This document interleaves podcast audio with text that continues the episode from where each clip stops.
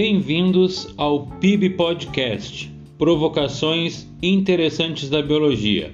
Eu sou o professor Silvio Figueiredo e no episódio de hoje nós vamos conversar um pouquinho sobre dois conceitos muito importantes da genética.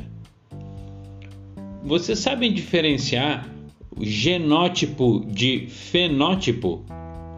Bom, o primeiro ponto a ser esclarecido aqui é que ambos os conceitos se referem aos genes de um indivíduo, mas abordam aspectos diferentes dos genes.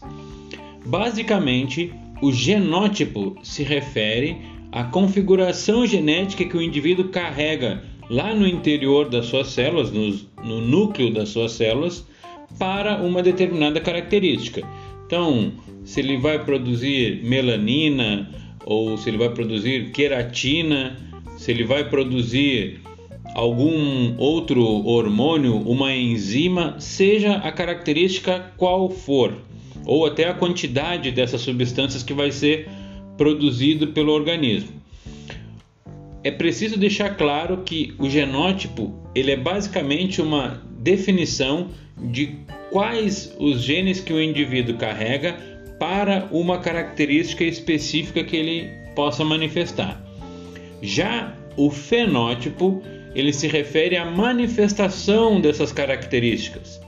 Então, vejam como ambos os conceitos estão diretamente ligados aos genes do indivíduo.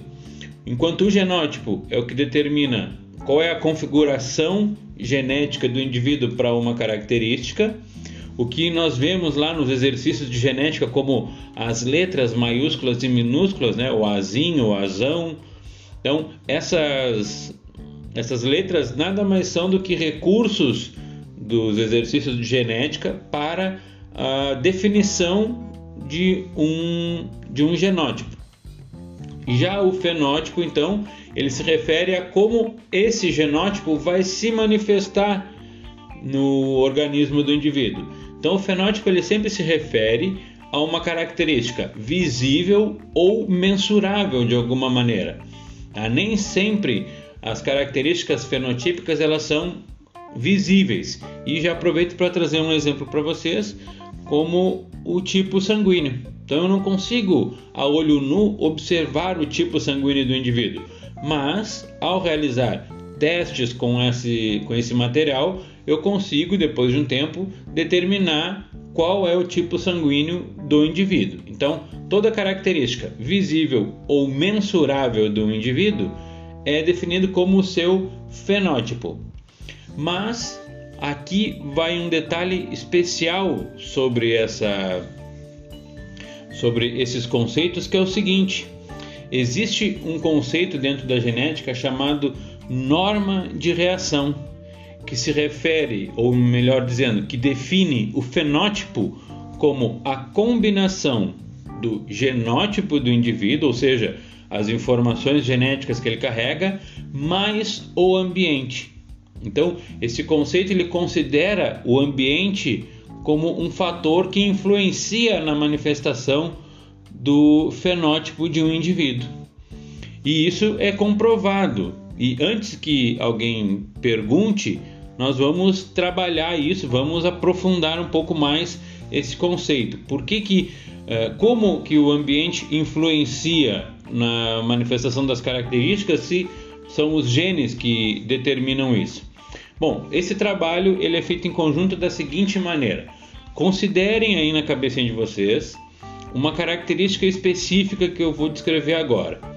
Imaginem que um indivíduo ele tem na, na sua informação genética um alto potencial para a produção de fibras musculares nas pernas. Então, essa é a característica genética que o indivíduo carrega.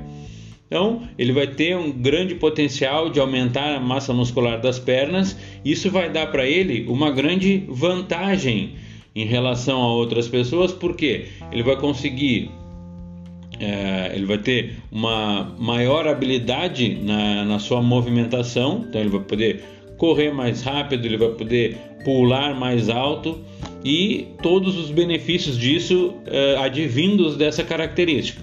Então, ele vai ter chance de ser um grande esportista e poder é, galgar vários pontos né, nessa, nessa carreira.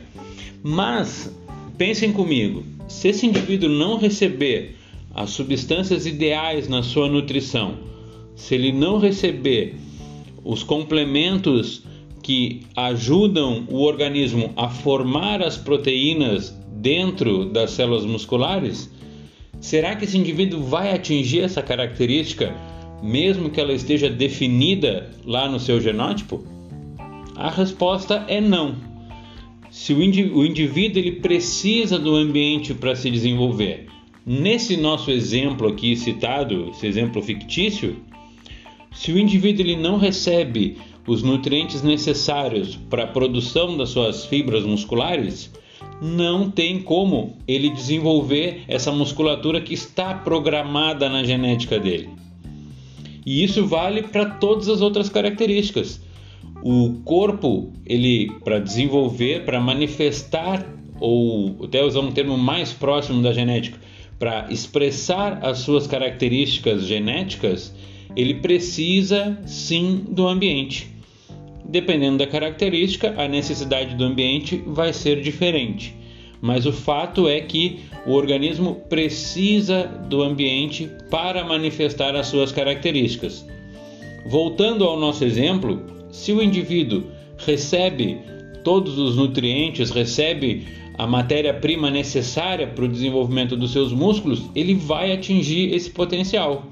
Agora, se ele tem só a informação genética, mas os recursos do ambiente que ele necessita para chegar nesse desenvolvimento não estiverem junto, ele não vai chegar a expressar como deveria essa característica.